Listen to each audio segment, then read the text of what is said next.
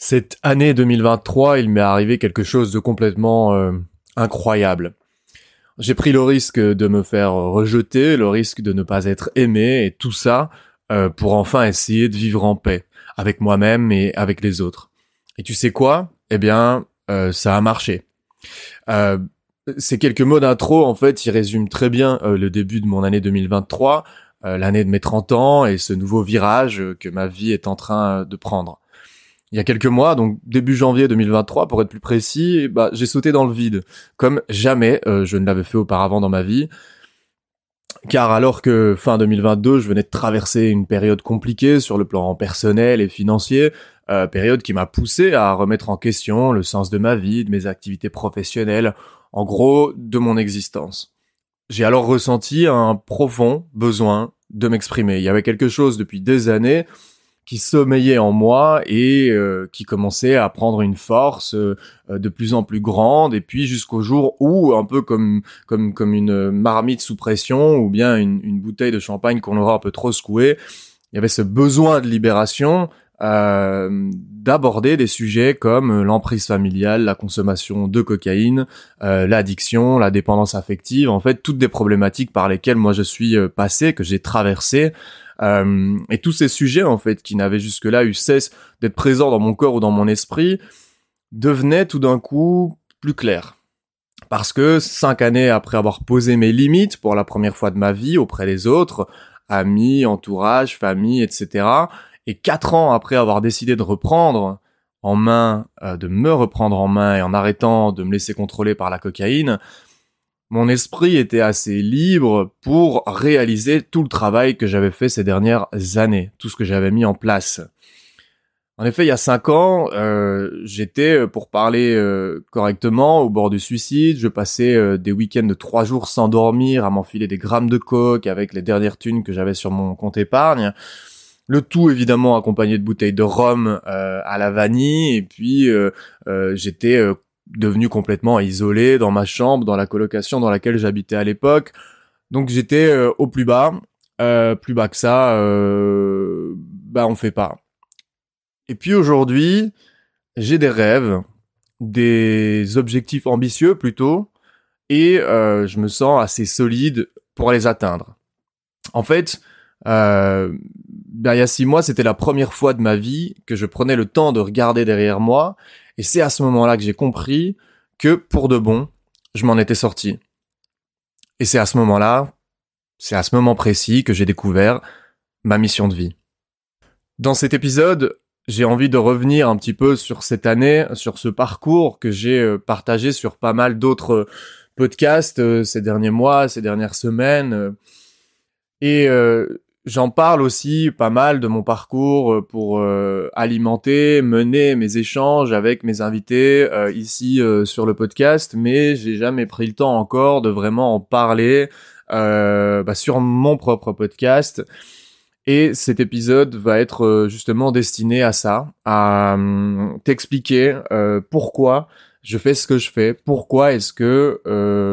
je sors un épisode de podcast euh, tous les jours. Pourquoi est-ce que c'est un projet que je vais euh, développer, structurer de manière euh, professionnelle? Pourquoi est-ce que j'ai autant d'ambition par rapport à, ce projet? Donc je vais revenir sur bah, mes premiers posts en fait, les, premières fois où j'ai publié sur LinkedIn et puis les répercussions que tout ça a eu, les millions de vues, les invitations à la radio, à la télévision, etc. Euh, et puis comment j'ai décidé euh, petit à petit de euh, bah, de me focaliser à 100% là-dessus? Pourquoi est-ce que euh, je considère que c'est devenu une mission de vie? Qu'est-ce qui s'est passé? À quel moment? Qu'est-ce qui fait que tout ça est arrivé? Et finalement se transforme comme ça se transforme aujourd'hui. Je vais aussi parler un peu des coulisses. Qu'est-ce que ça fait de s'exposer publiquement? Lorsqu'on parle et de problématiques familiales dans mon cas et de l'addiction, euh, donc lorsqu'on montre beaucoup euh, de vulnérabilité, ou en tout cas ce qui pourrait être perçu de manière euh, primitive comme de la vulnérabilité, qu'est-ce qui se passe? Comment est-ce que les gens le perçoivent? Par qui est-ce qu'on est contacté? Comment est-ce que ça se matérialise dans les relations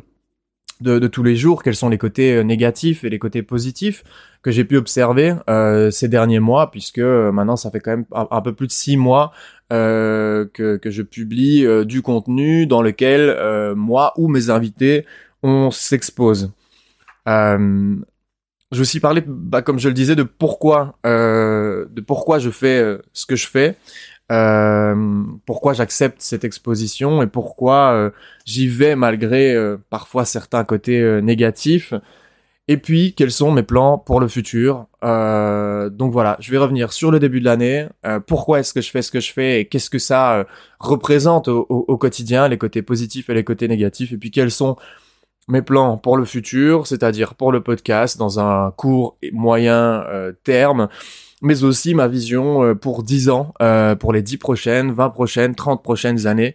avec ce projet de podcast, mais aussi avec mon application dans le sujet des addictions, de la résilience et de tous les sujets qui y sont associés. Alors pour commencer cette première partie d'épisode, pourquoi est-ce que je fais ce que je fais? Il faut remonter en fait à l'année 2018 et à l'année 2019. Puisque en 2018, euh, 2017-2018, je me rends compte que euh, j'ai des schémas répétitifs euh, qui apparaissent dans ma vie, des espèces de patterns, des situations avec euh, surtout des relations sociales, des problématiques qui se répètent. Et alors là, à ce moment-là, euh, je quitte une, une, fille avec qui j'étais depuis euh, plus ou moins un an, et je me retrouve dans un état émotionnel et psychologique vraiment très très bas. je me retrouve complètement lessivé physiquement, émotionnellement. J'ai une boule au ventre permanente. Je suis dans l'angoisse, je suis désorienté. Enfin voilà, je suis vraiment devenu une loque humaine. Et, euh, et je me rends compte à, à ce moment-là, donc j'avais 25-26 ans, que c'est pas la première fois de ma vie que ça m'arrive et que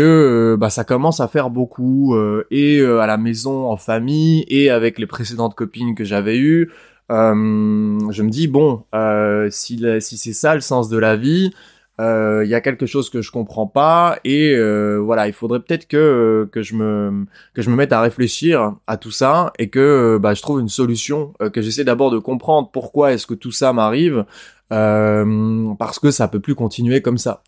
et à ce moment-là, bah, ça fait déjà 6 ou 7 ans que je suis dans la consommation euh, de, de, cocaïne, euh, qui est le produit qui m'a causé euh, le, plus, euh, on va dire, le plus d'emmerde. C'était vraiment sur ça que mon esprit euh, se focalisait toute la semaine. Et,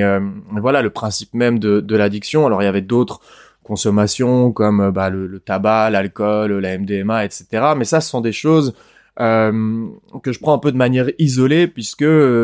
euh, c'était euh, de la de, de, des consommations euh, secondaires. c'était c'était vraiment sur la cocaïne que que je concentrais toute mon attention et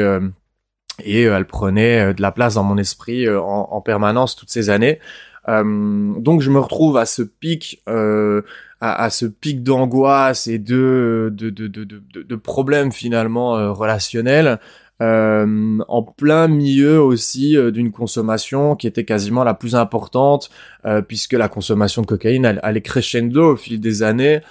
donc par rapport à 5 ou 6 ans en arrière, bah, j'étais arrivé à des, des, des consommations en termes de quantité et de fréquence qui devenaient de plus en plus importantes. et c'est à ce moment-là en fait que je découvre que euh, je reproduis un schéma euh, qui m'a été euh, transmis bah, par la famille. En gros, je reproduis avec mes relations sociales et amoureuses un schéma de comment dire un, schéma d'attachement nocif pour moi, toxique, avec les personnes externes. Et alors à ce moment-là, bah, je comprends que, que, que, tout est lié et puis je prends une, des, plusieurs décisions radicales euh, dont bah, déjà quitter la copine avec qui j'étais à l'époque, euh, mettre de la distance et couper les ponts avec certains amis euh, de, l'époque également. Et puis, euh, je prends une décision radicale également du côté familial pour euh, me protéger et pour pouvoir avancer sereinement dans la vie. Donc ça, c'est l'année 2018 où euh, il y a ce gros revirement euh, de situation et où pour la première fois de ma vie, je prends soin de moi et je décide de mettre de la distance avec les personnes euh, qui finalement bah, ne, ne, sont pas saines pour moi. Et à ce moment-là, il se passe quelque chose, c'est que je commence à avoir de plus en plus de clarté euh, dans mon esprit en n'étant plus en permanence au contact euh, et de l'emprise et de la toxicité, n'ayant plus une anxiété permanente H24 comme je l'avais eu pendant quasiment depuis, depuis ma naissance j'ai eu beaucoup plus de, de capacité en fait à euh, traiter ma problématique d'addiction. D'abord d'un point de vue, euh, on va dire intellectuel, euh, c'est-à-dire j'ai pu conscientiser mon problème d'addiction, mettre des mots dessus, me rendre compte que j'avais un problème, et ensuite, un an plus tard, en 2019, ça faisait déjà six ou huit mois que dans ma tête, je, c'était assez clair pour moi que, j'allais arrêter, mais c'était pas évident, je j'étais pas accompagné, etc. Donc du coup, j'avais du mal à vraiment euh, arrêter. Et puis un jour, il y a une soirée où, euh, sans rentrer trop dans les détails, mais euh, euh je, je, je, suis drogué à mon insu. On dépose un, un, un, liquide qui devait contenir du cannabis synthétique sur une cigarette, sur mon dans mon paquet de cigarettes. Et donc la combinaison du manque de sommeil, de la consommation de cocaïne et d'alcool et le fait de ne pas avoir dormi, donc comme je le disais depuis euh, peut-être euh, deux jours, un truc comme ça, euh, ça, ça a eu un effet de bombe en fait en, en termes d'effet et donc je me suis retrouvé euh, complètement paralysé, complètement effrayé par la situation puisque je ne comprenais pas pourquoi on m'avait fait ça. Et donc je passe un moment vraiment euh, infernal dans un appartement avec d'autres personnes euh, euh, qui en fait ne réagissent pas du tout à l'état dans, dans, lequel je suis. Je m'écroule sur un canapé. Bref, quelques heures horribles. Finalement, j'arrive à m'extirper de l'appartement en, devant. Enfin voilà, j'ai vraiment dû m'extirper de, de, de, cette, de cet endroit. et puis en rentrant chez moi, en fait, les jours qui ont suivi, ça a été vraiment mon déclic. Euh, c'est à ce moment-là que euh, je me suis dit, mais écoute, euh, ta vie, enfin, tu vaux mieux que ça, quoi. Tu vaux largement mieux que ça. tu ne fais plus que traîner avec des gens sans intérêt, des gens qui sont malveillants. Euh, des gens qui ne partagent absolument pas les valeurs profondes que tu as euh, toi euh, dans la vie. Et les seules raisons pour lesquelles tu les vois c'est parce qu'il y a de la consommation et parce que vous êtes en train de fuir vos traumas et d'assommer on va dire vos traumas avec avec la coke l'alcool etc et donc c'est à ce moment là que je me dis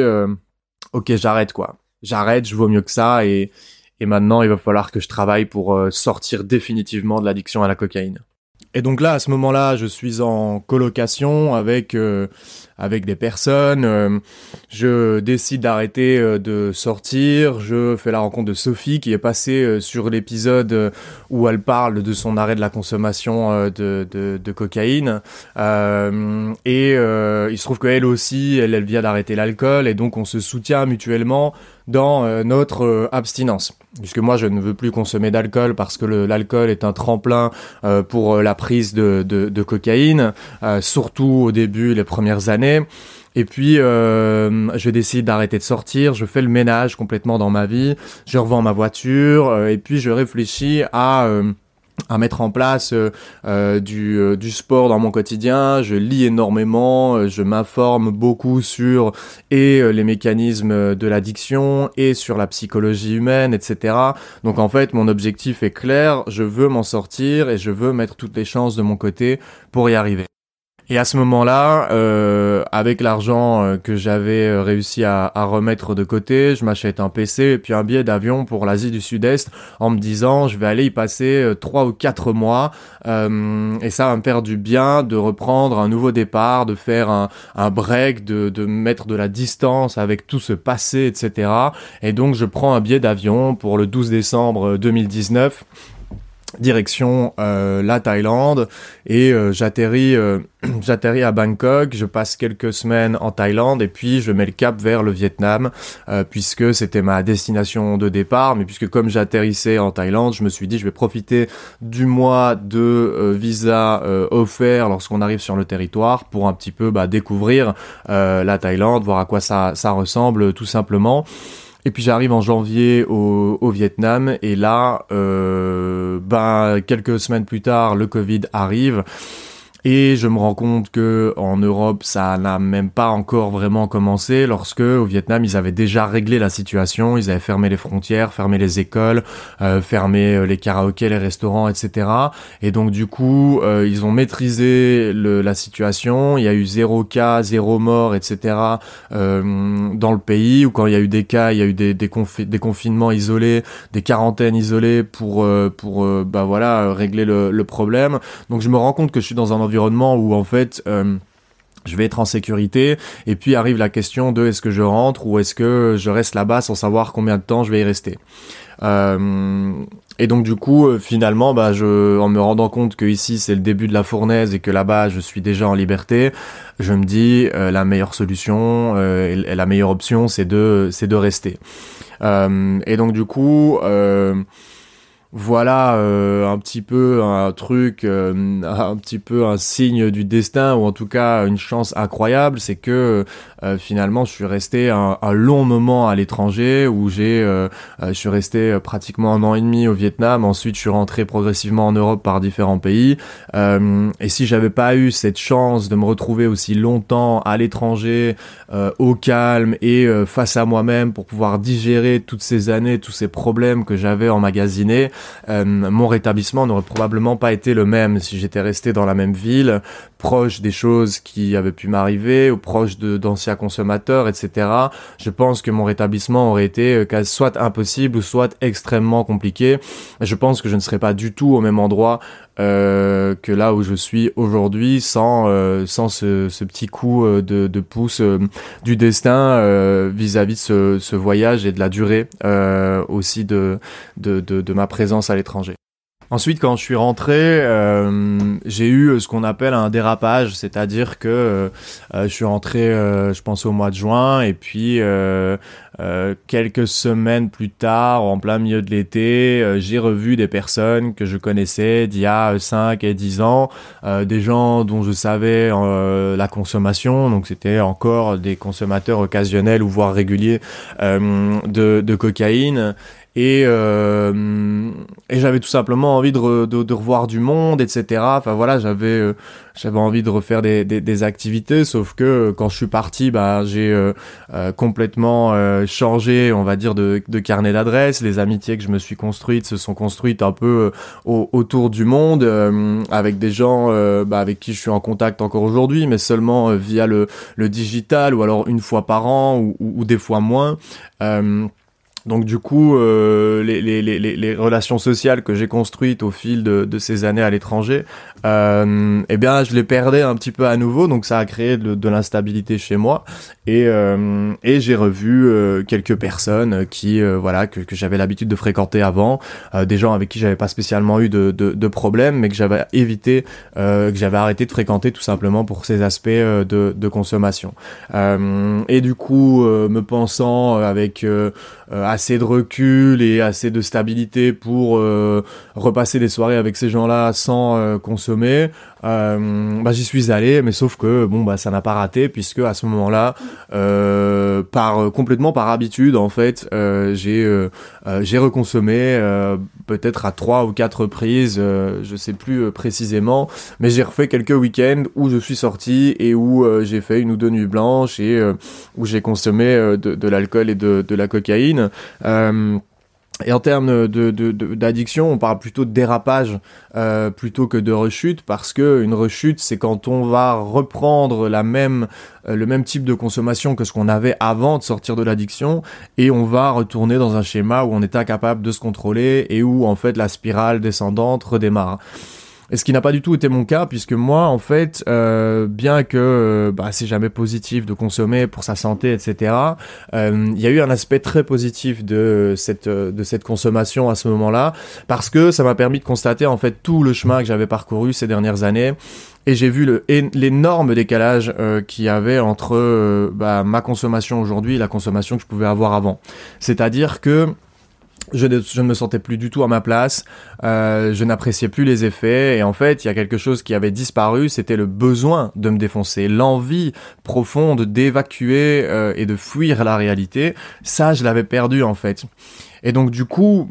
pour moi, la consommation de cocaïne ne faisait plus aucun sens. J'étais en dissonance cognitive complète par rapport aux actes que j'avais de consommation et par rapport à l'état de, santé euh, mentale et physique dans lequel j'étais euh, arrivé en, en 2020, 2022. Euh, et donc, comme je le disais, un dérapage qui pourrait paraître négatif, mais qui, moi, m'a permis de comprendre que j'avais définitivement traversé et réglé mes problèmes avec la cocaïne. Alors ensuite, euh, j'ai remis évidemment de la distance avec euh, avec ces personnes euh, pendant, je pense peut-être encore 5-6 mois après. je ne suis plus sorti, je me suis concentré sur mes projets, etc. Et j'ai remis en place des choses que j'avais déjà mise en place euh, lorsque j'étais sorti de la, de, de, la cocaïne en 2019 euh, et j'ai pris le temps en fait d'analyser un petit peu tout ça euh, le reprendre de, de, de, pour la première fois de ma vie en fait je me posais pour analyser un petit peu mon parcours et pour un peu conscientiser constater tout le travail que j'avais mis en place. J'ai énormément écrit j'ai énormément réfléchi dessus euh, comme je le disais pendant plusieurs mois et euh, ce qui m'a amené à l'hiver euh, à, la fin de l'hiver enfin ouais au milieu de l'hiver plus, ou moins décembre, à euh, euh, remettre un petit peu en question les projets euh, et la vision que j'avais de mon avenir. Donc j'étais euh, freelance depuis, enfin je suis freelance depuis 2019. J'ai travaillé pour le secteur de l'écologie parce que ce secteur avait des valeurs qui m'attiraient, des valeurs de préservation de l'environnement, une sensibilité, un attachement à la nature, aux animaux, etc. Au sens du vivant de manière générale, c'est quelque chose qui pour moi fait sens et ça me paraît tout à fait logique en voyant l'état du monde et la manière dont on l'abîme et on le détruit qu'il faut euh, en prendre soin, etc. Et donc euh, c'était euh, comme comme j'ai besoin d'avoir des, des, des valeurs et que je suis très sensible à bah, au, type de travail, au type de, de, choses que je vais faire au quotidien, j'ai besoin d'avoir cette connexion avec le sens. je m'étais dirigé naturellement vers le secteur de l'écologie, mais ça faisait quand même un moment, bien que ça faisait deux ans que je travaillais dans ce secteur-là, ça faisait un moment que je me disais c'est pas assez ta place. En fait, j'ai pas le combat de l'écologie en moi. Ce sont, c'est un intérêt profond pour l'écologie et la préservation du vivant, mais c'est pas le truc pour lequel euh, je suis prêt à me battre et donner ma vie, par exemple. Euh, et c'est à ce moment-là que j'ai commencé à, réfléchir au sens euh, profond de ma vie, la raison pour laquelle je suis sur Terre, parce que je fais partie de ces gens qui ont besoin, comme je le disais, d'attacher leur présence et, et leur, leurs activités, etc., avec une question profonde de sens. Et à ce moment-là, euh, je vis une période un peu euh, compliquée, administrative, financière. Je me retrouve euh, un, peu euh, malgré moi et par une succession d'événements dont j'avais pas spécialement le contrôle, avec des, des problèmes de logement, des problèmes financiers, administratifs et à ce moment-là, en étant euh, bah, un peu dans, un creux, comme on peut tous euh, en avoir, euh, déjà j'ai pas le réflexe de sortir me défoncer, comme j'aurais eu l'occasion de le faire avant, et donc encore une fois, je constate à ce moment-là que l'addiction est derrière moi et que ce mode de vie, en fait, de fuir la réalité et de la défonce est bel et bien derrière moi. Et le fait de traverser une période difficile, je me suis dit, ce sera pas la dernière fois dans ta vie où tu vas en traverser une, euh, mais euh, les périodes difficiles sont quand même bien plus faciles à traverser lorsqu'on a quelque chose de, fort auquel euh, s'accrocher. Et je me suis dit, en fait, il, faut que je sens qu'il y a quelque chose, je sens qu'il y a une sorte de mission qui m'attend quelque part. Je n'ai pas encore réussi à mettre les mots dessus, mais je sens que je suis pas loin et euh, le, fait de me trouver face un peu euh, bah, à, mes emmerdes et, face à moi et à, bah, ma façon de, résoudre ou pas euh, justement les problèmes que j'avais, eh bien, je me suis je me suis rendu compte que le, le, le, fait de partager mon histoire et le fait de la de la communiquer pour que ça puisse servir à d'autres personnes cette idée commençait en fait à, à, naître en moi euh, et je me rends compte maintenant que c'est déjà en moi depuis, depuis plusieurs années mais là avec euh, la stabilité la clarté d'esprit que j'ai euh, depuis quelques années maintenant c'était plus facile pour moi de traiter toutes ces informations et euh, il se trouve qu'à un moment, à la suite d'une discussion euh, avec euh, avec deux amis entrepreneurs, on se on se retrouvait euh, euh, une fois par semaine pour avoir une discussion en anglais en, en, visioconférence. Et puis euh, les visioconférences étaient d'abord orientées sur un peu nos business respectifs, etc. Et euh, et, euh, et on discutait euh, on, on, discutait de choses et d'autres. Et puis à un moment donné, on est arrivé à parler de choses plus professionnelles. Et et, et, et, mon ami me dit ah ben je suis en train de penser à un nouveau projet pour pouvoir aider les autres. Et donc elle me parle de quelque chose avec un aspect social, sociétal. et là tout de suite ça allume la mèche chez moi. Et euh, c'est suite à vraiment à cette conversation avec euh, avec mes deux potes que je me dis mais putain en fait la la voix elle est devant moi. Enfin il y a une voix toute tracée qui qui qui qui, est là devant moi. Euh, la chose que je sens que je dois faire aujourd'hui pour être à ma place et pour remplir ma mission que je ne connais pas encore à ce moment-là, c'est de partager mon histoire, de partager les galères que j'ai vécues, mais aussi les succès de sortie de l'addiction, etc. Euh, pour euh, tout simplement euh, me sentir bien, quoi. Donc il y a vraiment ce truc viscéral qui arrive et que j'ai même des fois un peu du mal à expliquer l'origine de ce sentiment, mais il se trouve que ce sentiment est là.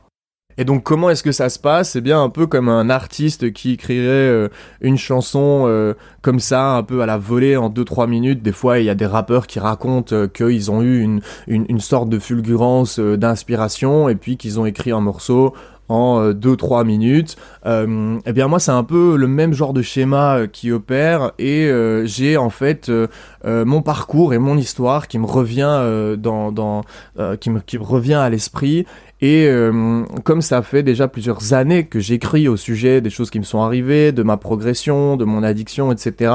euh, eh bien j'ai 4-5 années d'écriture cumulées euh, qui viennent se synthétiser dans peut-être 5 ou 6 posts euh, que, je, que je décide de publier sur LinkedIn. Et en fait, ce qui se passe, c'est que le premier post, je l'écris, et puis il explose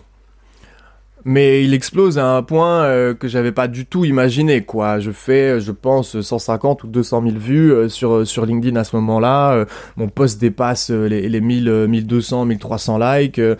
je reçois énormément de commentaires de personnes euh, qui me disent euh, bah merci de parler des addictions, euh, des témoignages de personnes, des mamans qui me disent qu'elles ont perdu un fils, des frères ou des sœurs qui me disent qu'ils ont perdu quelqu'un de proche ou que voilà un ex par exemple était était alcoolique ou était sous substance et donc en fait je me rends compte que il y a quelque chose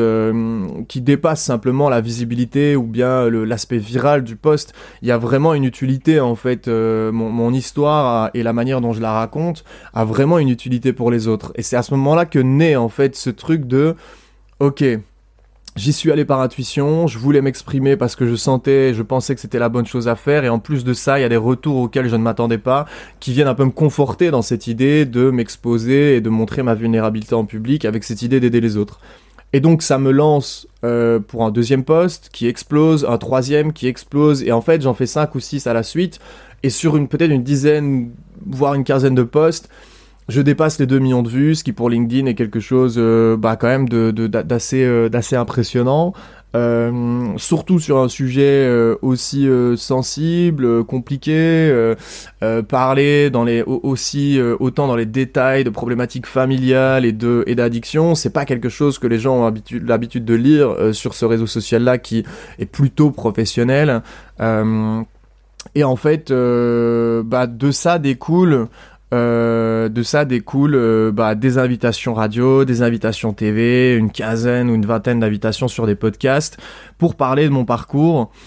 Et à ce moment-là, je me rends compte qu'en fait, je suis hyper à l'aise avec ça, que j'adore l'exercice, j'adore l'exercice de créer du contenu, de raconter mon histoire, de la synthétiser, d'essayer de trouver des manières dans mon discours de pouvoir faire passer un message pour que ça puisse être au service des autres et pas juste bah, raconter simplement ma vie sur les réseaux sociaux parce que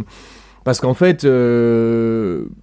bah ça, demande une certaine énergie, ça demande au début un certain sens, un petit peu du sacrifice, euh, parce que c'est pas euh, quand on lance les premiers posts euh, et qu'on s'expose autant, c'est pas évident à vivre. c'est, on se demande s'il faut laisser le, le, le, le, post en ligne, si on a bien fait ou pas. Il y a beaucoup de remises en question qui arrivent et donc c'est vraiment pas, c'est vraiment pas un passage évident. Et donc suite à cette explosion, et à tous ces passages médias, etc., je rencontre euh, bah, ce que j'appelle des top players, ou en tout cas des gens euh, du secteur de la santé mentale qui sont installés là depuis des années, pour qui c'est déjà un combat de faire avancer les choses sur les sujets, euh, soit des addictions, soit de la psychiatrie, de la psychologie, etc.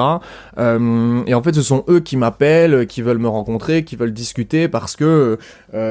comme j'ai travaillé mes postes des fois pendant jusqu'à deux et trois jours pour travailler un seul poste, eh bien, on voit euh, la qualité euh, de l'écriture et en plus de ça, on voit le message et la mission euh, dont je suis en train de parler dans, mes posts. Donc forcément, ça, ça non plus, je m'y attendais pas, mais j'attire vers moi des personnes bah, qui sont déjà installées sur ce secteur-là et en plus de ça, comme je le disais, je reçois des vraiment beaucoup de messages privés euh, de personnes, soit des addicts qui me posent des questions, soit des gens qui me disent merci de parler de ce sujet-là parce que moi par exemple ça fait des années que je suis addict, personne au courant, personne n'est au courant autour de moi, etc. Et bon c'est une galère pour m'en sortir et je me sens seul, etc. Donc tes messages me font du bien. Euh, et c'est l'épiphanie en fait pour moi. C'est vraiment le moment où je me dis mais mec, euh, tu as euh, depuis 4 ans travaillé tes compétences en écriture, euh, t'as fait des études en relations publiques, t'adores prendre la parole en public, j'ai pas un besoin de lumière, mais je n'ai aucun problème et je me sens à l'aise dans euh, la lumière et l'exposition. Je, je, sais gérer les réseaux sociaux, j'ai une capacité à synthétiser mon histoire et à la rendre digeste pour, pour des lecteurs. Et donc je me dis, mais en fait ta place elle est là quoi, ta mission elle est là, c'est exactement ça que tu vas faire euh, de ta vie parce que eh bien, ça me remplit en fait au quotidien. Euh, rencontrer des gens euh, aujourd'hui avec le podcast ou même intervenir sur d'autres podcasts et parler, avoir des discussions profondes avec les gens sur le sens de la vie, sur les addictions, sur notre psychologie, etc ce sont euh, c'est une chose en fait qui me remplit qui me stimule intellectuellement émotionnellement parlant c'est quelque chose qui me comble. Euh, et donc je me dis mais c'est quand même incroyable. Je viens de trouver euh, l'alignement parfait entre mes compétences mon expérience de vie ma place dans la société. Et en plus de ça bah, je me sens utile puisque mon parcours mes textes etc les contenus que je partage j'ai des retours de personnes qui me disent que c'est utile pour eux alors, euh, bah voilà, épiphanie tout simplement euh, qui arrive à ce moment-là. Ensuite, euh, je voulais parler un peu bah, de pourquoi est-ce que j'aborde des sujets aussi sensibles et qu'est-ce que ça fait en fait d'aborder des sujets aussi sensibles, de s'exposer publiquement, qu'est-ce que je ressens lorsque je parle de problématiques familiales, de choses privées, que je raconte des histoires de relations, etc. Euh, et si tu as déjà vu euh, ou lu mes, mes posts ou que tu as déjà vu les contenus, euh, tu pourras voir que, que j'essaye de trouver une limite assez euh, subtile entre euh, le fait de dévoiler une vulnérabilité ou des choses précises par rapport à mon parcours qui peuvent être difficiles à lire ou difficiles à entendre et qui sont pour moi difficiles à écrire. Euh, et euh, euh, j'essaie de trouver en fait le, bon le bon angle euh, pour ne pas faire du drama, pour ne pas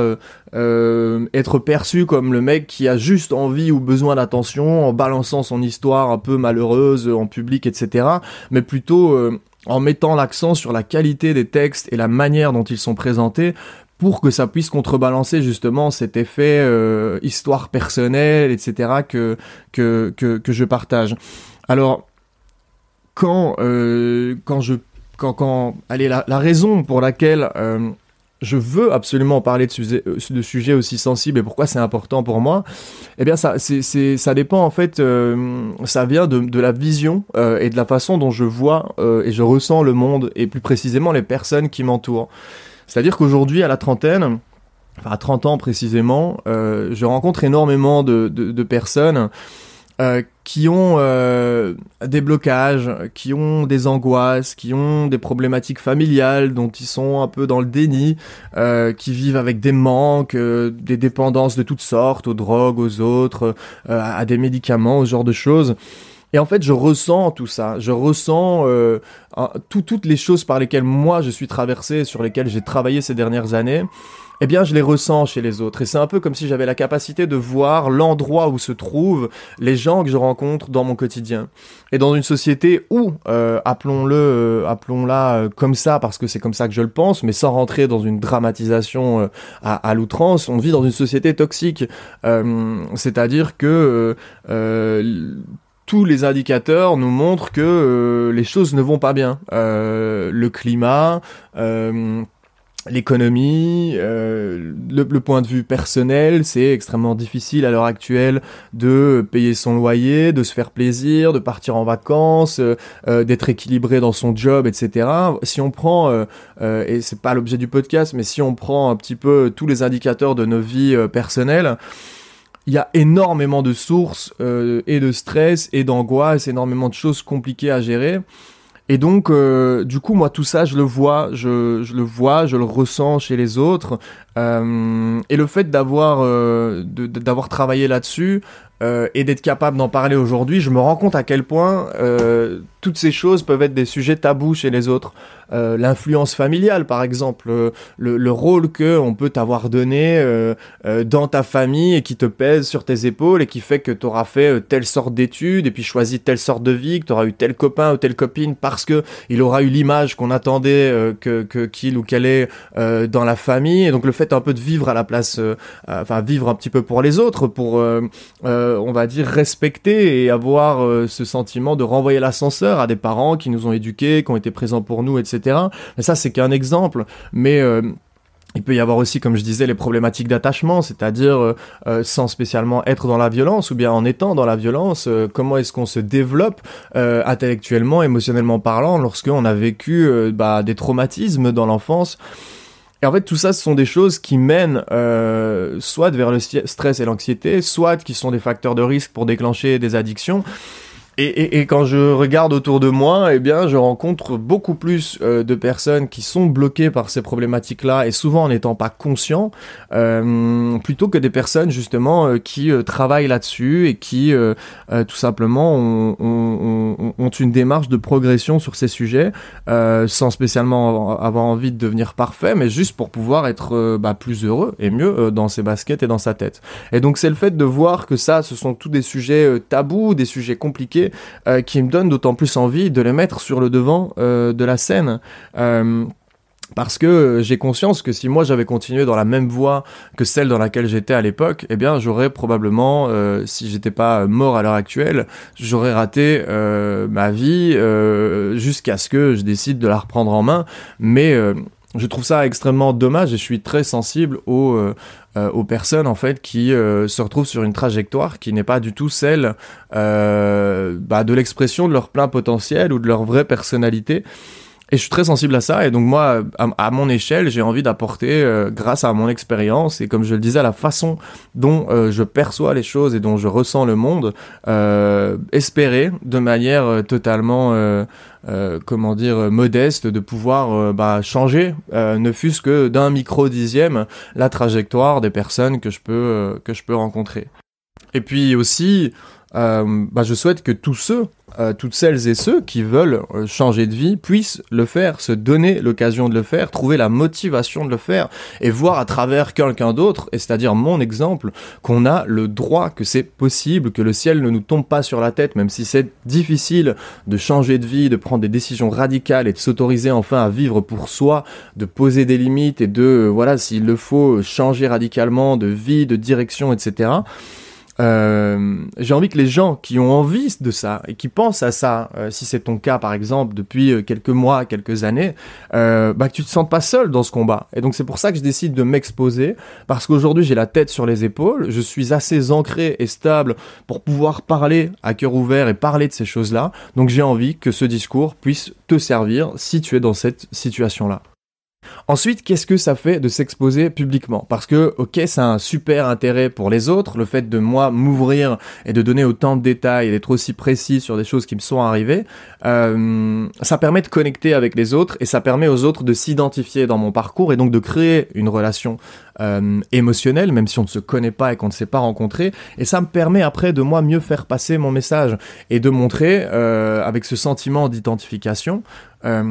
bah, qu'on parle de la, que je parle de quelque chose que tu connais ou que tu as connu ou que les gens qui vont me lire connaissent ou, ont connu. Euh, donc c'est un, une bonne porte d'entrée pour moi pour amener des gens comme toi vers mes contenus euh, parce que plus je vais être précis dans une situation, à chaque fois qu'une personne va se reconnaître dans mes mots, eh bien, il y a de fortes chances qu'en fait, euh, toutes les problématiques ou tous les sujets que je vais aborder, eh bien, ça la concerne aussi, ou en tout cas, euh, qu'ils soient proches, plus ou moins, euh, de ce que je raconte. Et donc, m'exposer publiquement de la sorte, comme je le fais, ça a des côtés positifs, mais ça a des côtés aussi négatifs. Alors,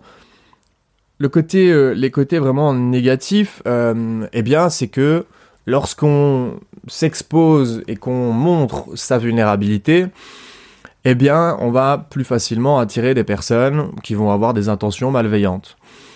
Et ça, euh, je le sais puisque,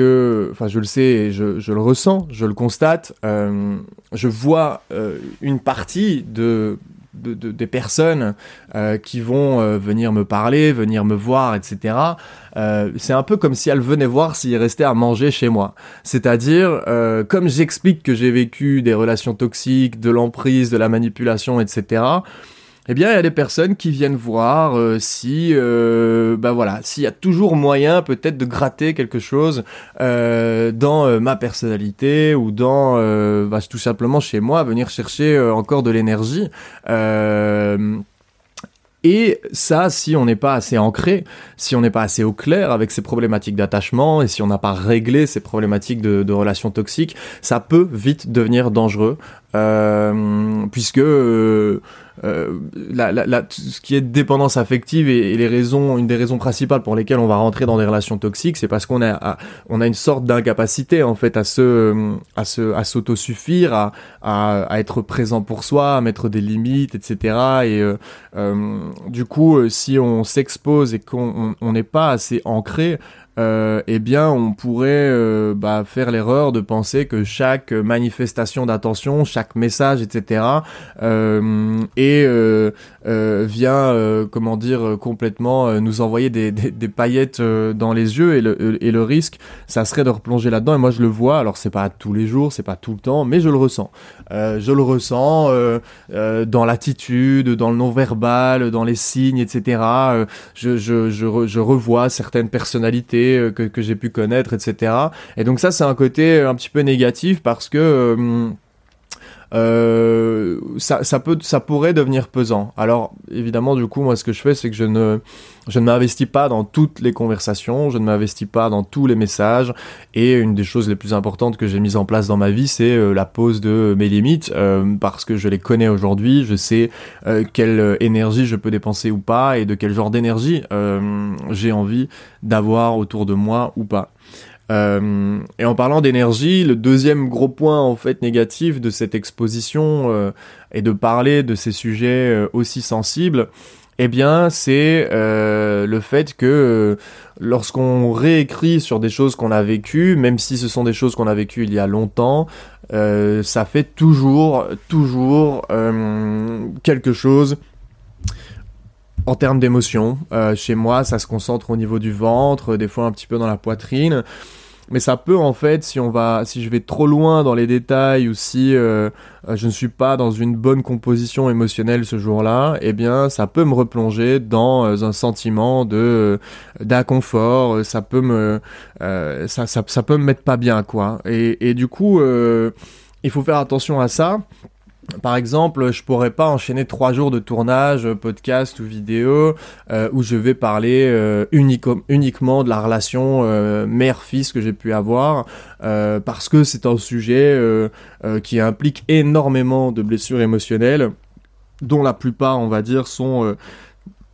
résorbé ou bien alors j'ai travaillé dessus, etc. Mais euh, ça reste quand même un terreau euh, pas évident euh, à aborder de manière répétée en allant à fond dans les détails. Donc c'est aujourd'hui un objectif pour moi de trouver la bonne balance entre ce que je raconte, la manière dont je le raconte,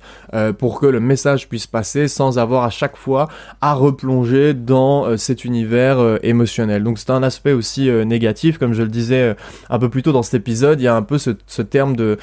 cette sensation de sacrifice en fait de euh, voilà j'écris quelque chose pour les autres euh, pour pouvoir faire passer un message pour pouvoir amener des personnes vers mon contenu. Mais le moment où je l'écris et l'état émotionnel dans lequel je suis euh, est d'une certaine manière un petit sacrifice émotionnel puisque ça me coûte plus cher en énergie que n'importe quelle autre création de, de contenu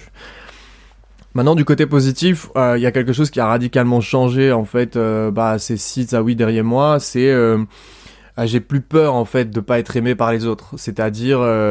euh, c'est, je pense, un peu la dernière marche de cette euh, problématique de, dépendance affective. C'est à partir du moment où, peu importe qui tu es, ce que tu fais, ce que tu dis dans la vie, tu te fiches complètement du regard de l'autre. Alors, je, je pourrais pas dire, pour être totalement honnête, que je me fiche à 100% du regard de l'autre. Euh, par contre, euh, ça ne m'atteint plus si quelqu'un euh, ne me dit allez si, si, si quelqu'un ne m'aime pas en fait ça ne m'atteint plus je vais rester sensible aux critiques je suis pas devenu une machine froide sans émotion non plus loin de là mais par contre j'ai plus peur de donner mon avis, j'ai plus peur de parler de mon histoire, j'ai absolument pas peur de m'exposer, que quelqu'un me juge euh, sur mon histoire parce que je sais qui je suis aujourd'hui, je sais le travail que j'ai fait, euh, j'en suis content, j'en suis fier. Et le fait de parler comme ça publiquement euh, de mes histoires, eh bien, ça a complètement anéanti en fait ce, ce, ces dernières, euh, cette peur du jugement, quoi, cette peur du regard de l'autre. Ça m'a fait progresser sur moi à un point euh, complètement, euh, complètement fou, quelque chose dont je ne m'attendais pas. C'est une conséquence positive vraiment incroyable de cette prise de parole. et du coup, ce, ce, positionnement un petit peu clivant, puisque l'addiction est un sujet tabou, bah, les personnes qui ont des qui ont un avis bien tranché qui de toute façon se disent dans, leur tête ah c'est un ex-addict à la cocaïne de toute façon voilà moi je ne fréquente pas les gens comme ça toutes ces personnes qui ont euh, déjà des préjugés qui ne sont pas ouverts euh, peu importe la raison euh, ouverts d'esprit à écouter le témoignage de la personne etc c'est totalement leur droit mais euh, j'ai pas besoin de personnes comme ça autour de moi. Euh, les personnes qui, euh, les personnes que ça va repousser, en fait, c'est très très bien que ça les repousse puisque ce côté clivant va me permettre et me permet déjà aujourd'hui, parce que j'en récolte déjà les fruits, d'attirer les personnes qui, bah, qui sont positives pour moi, quoi, les gens qui sont prêts parce qu'ils sont bah, tout simplement ouverts d'esprit ou assez éduqués ou voilà des, des gens qui sont simplement dans, dans, dans, dans l'empathie. Moi, je ne cherche pas à avoir, euh, je cherche pas la compassion chez les autres, je cherche pas à attirer l'attention dans ce sens-là. Mais lorsque j'attire des personnes que ce soit d'un point de vue professionnel ou personnel, euh, par, rapport à, par rapport à mes positions et par rapport à mon contenu, eh bien, euh, j'ai l'impression et j'ai la sensation, le ressenti que les relations sont beaucoup plus vraies et beaucoup plus profondes parce que si les gens prennent le temps de venir vers moi, de faire un pas vers moi ou qu'il y a une relation quelle que soit sa nature qui se construit, eh bien elle démarre sur des bases de euh, transparence de mon côté, d'authenticité, et en plus de ça, encore un, résultat euh, positif de, de, de cette euh, de, de, ces prises de parole et de cette exposition, eh bien c'est que ça permet aux gens de se sentir moins, comment dire, ça, leur permet de s'exprimer beaucoup plus facilement avec une personne comme moi. Donc les conversations vont être beaucoup plus profondes, euh, puisque comme moi, j'ai déjà mis sur la table un petit peu euh, toutes mes emmerdes et toutes, euh, tous mes traumas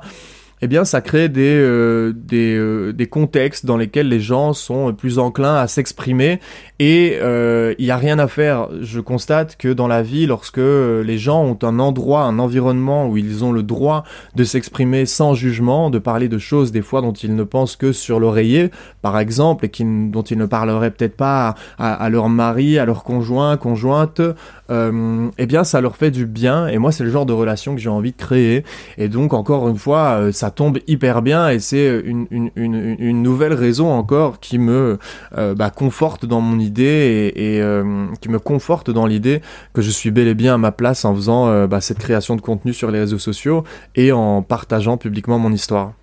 Alors je voudrais juste attirer un petit peu ton attention et, te faire un petit peu une mise en garde.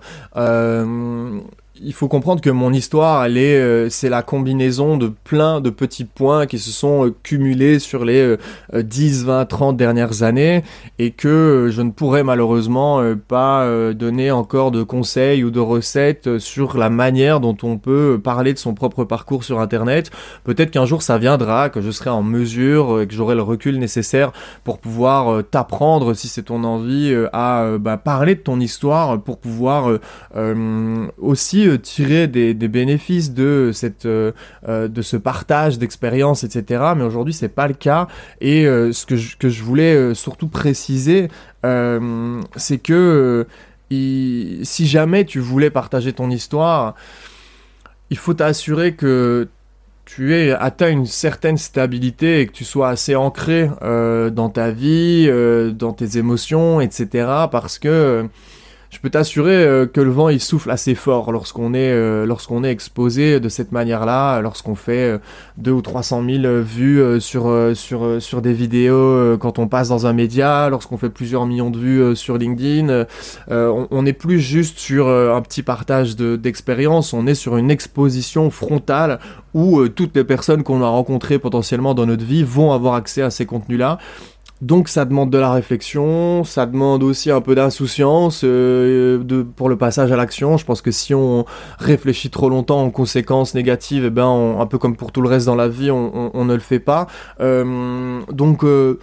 je pense que c'est quelque chose qui peut apporter énormément de choses dans un parcours de rétablissement, mais je pense que ça ne doit pas être un objectif et que si jamais toi c'était ton cas et que tu avais envie de le faire, je t'inviterais à, à, à, vraiment euh, prendre, peser les pour et les contre euh, si jamais tu avais des questions, évidemment, je peux, je peux, je peux, je peux tenter d'y répondre, même si euh, je n'ai pas de recette euh, pour t'aider à prendre la parole euh, sur sur ces sujets-là. Mais faut faut bien s'assurer d'être ancré et d'être stable dans sa vie, son parcours de rémission, et être capable, bah voilà, d'accepter les critiques si elles arrivent,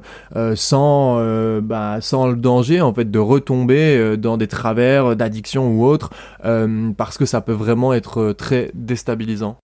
Alors en dernière partie de cet épisode, je vais te parler bah, de quels sont mes plans euh, pour le futur, qu'est-ce que tu vas découvrir sur le podcast, où est-ce que je vais, euh, qu'est-ce qui va se passer, à quelle fréquence est-ce que je vais publier, euh, où est-ce que je me vois dans 10 ans et, et dans 20 et dans 30 ans? En fait, pour le podcast, ici, ce qui est sûr, c'est que ça va sortir une fois par semaine. Là, alors on se parle, j'enregistre l'épisode le 24 juillet 2023 et euh,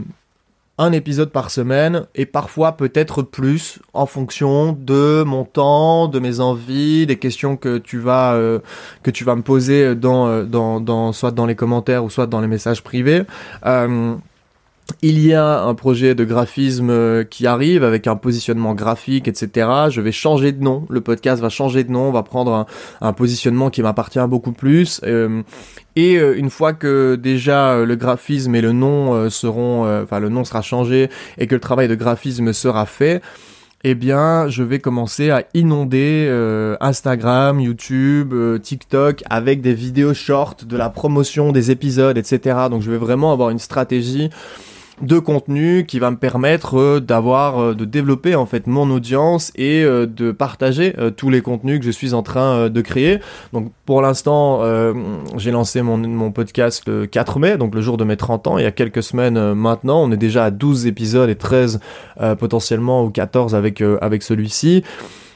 L'objectif, c'est vraiment d'en faire un, média à long terme, euh, de devenir une référence en termes de création de contenu sur les addictions, la résilience et tous les sujets qui y sont euh, associés. Et pourquoi je vais mettre le paquet sur euh, l'exposition, sur les réseaux sociaux, etc. Eh bien, puisque mon objectif est de professionnaliser le podcast. Donc d'ici un an, j'aimerais bien être capable de pouvoir m'en tirer un salaire et de pouvoir déléguer les parties de montage, les parties techniques, de création vidéo, etc à des freelances autour de moi euh, pour pouvoir me concentrer sur ce que je sais faire de mieux, c'est-à-dire la création de contenu et en fait bah, pour pouvoir me servir euh, des sponsors et des partenaires et de l'argent que je vais réussir à faire rentrer dans cette entreprise puisque ça va devenir à terme une vraie entreprise, euh, me servir de cet argent pour pouvoir développer des projets plus conséquents, faire des vidéos, d'inviter des invités plus prestigieux, de pouvoir voilà vraiment prendre de la place sur ce créneau de l'addiction, de la résilience, etc. Euh, et donc je me donne l'objectif quand même assez euh, ambitieux, c'est euh, d'ici un an de pouvoir faire un chiffre d'affaires qui, qui, me, qui me permettrait de me tirer déjà un, premier salaire. Alors je ne, je ne me vise pas évidemment un salaire mirobolant, mais en tout cas quelque chose qui pourrait venir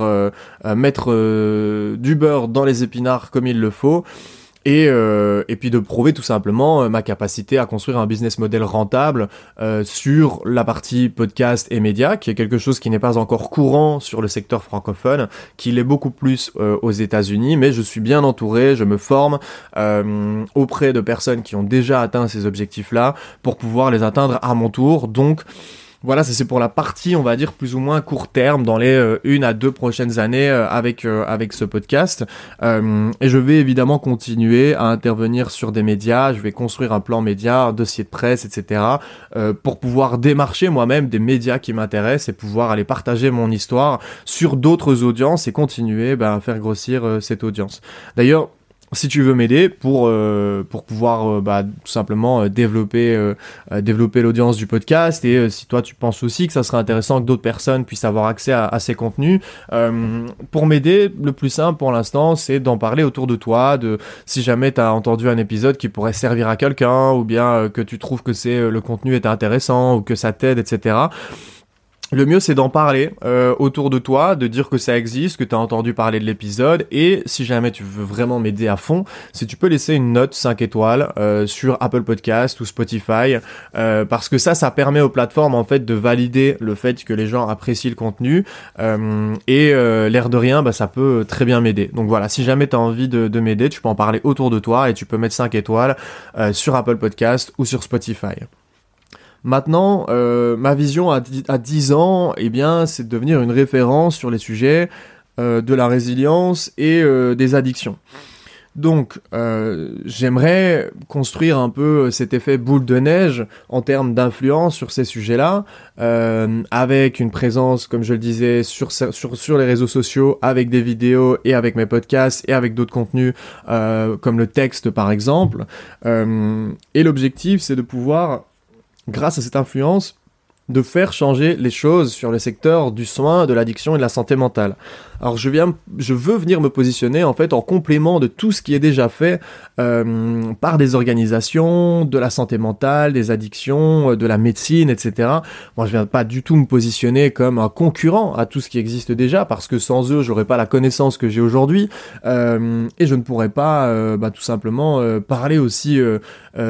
aisément des sujets d'addiction, de résilience si tous ces gens n'avaient pas fait tous ces travaux, écrit tous ces livres, etc. Donc moi je vais pas du tout me positionner comme contre l'industrie médicale et de la santé mentale, mais plutôt comme un complément. Euh,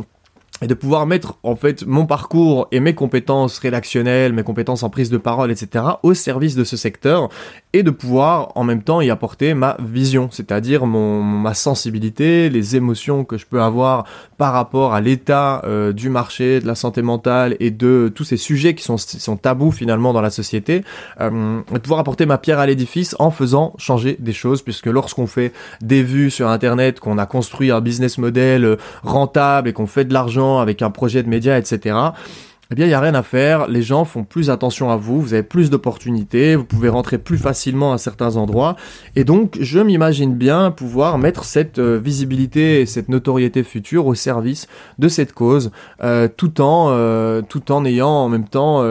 bah, les avantages et les bénéfices de cette exposition pour développer l'entreprise du podcast qui à ce moment-là, je n'en ai aucun doute, sera sera quand même bien bien établie et et voilà, en gros, euh, euh, ma, vision, elle est, assez simple, c'est euh, me donner 10 ans pour devenir la référence sur le sujet de la résilience et des addictions, non pas en tant que médecin, non pas en tant que psychologue, mais en tant que père aidant et que comme, comme ex-addict, pour pouvoir avoir une influence suffisante pour faire changer les choses. Et puis, en se laissant un petit peu rêver, même si j'aime pas parler de rêve, puisque euh, j'ai tendance à dire qu'on peut tout euh, matérialiser en, objectif, mais euh j'ai une profonde envie de réaliser, de réaliser un film. Ça fait des années que j'y pense, et je pense que les, les 10 années entre mes 40 et 50 ans seront, euh, seront les années dans lesquelles, euh, si ça n'arrive pas plus tôt, j'aurai euh, l'occasion de réaliser,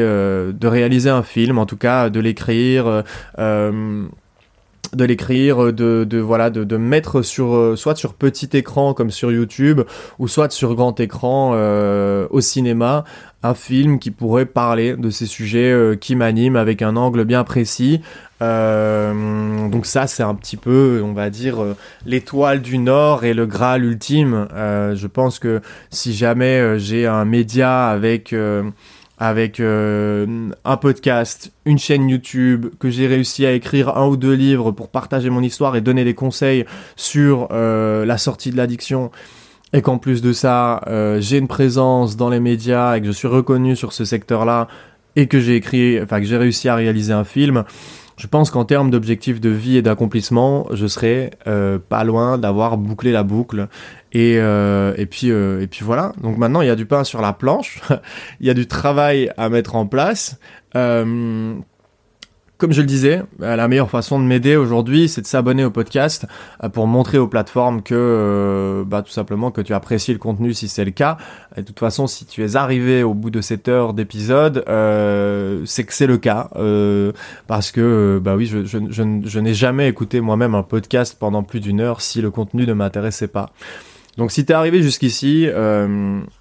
abonne-toi euh, au podcast sur ta plateforme d'écoute préférée. Et pour m'aider, comme je le disais, euh, la meilleure manière de le faire, c'est de me mettre un 5 étoiles euh, sur cette plateforme, de parler du podcast autour de toi, de repartager l'épisode en commentaire, en message privé, etc. c'est à l'heure actuelle la manière, la meilleure manière de m'aider. Voilà, donc on arrive à la fin de ce deuxième épisode solo. J'espère que ça t'aura plu d'avoir un peu accès euh, aux, coulisses. Euh, je vais continuer à faire des épisodes solo, peut-être pas aussi souvent sur euh, les coulisses du podcast, etc. je vais reprendre peut-être sur des conseils qui m'ont été utiles à la sortie de mon addiction. En tous les cas,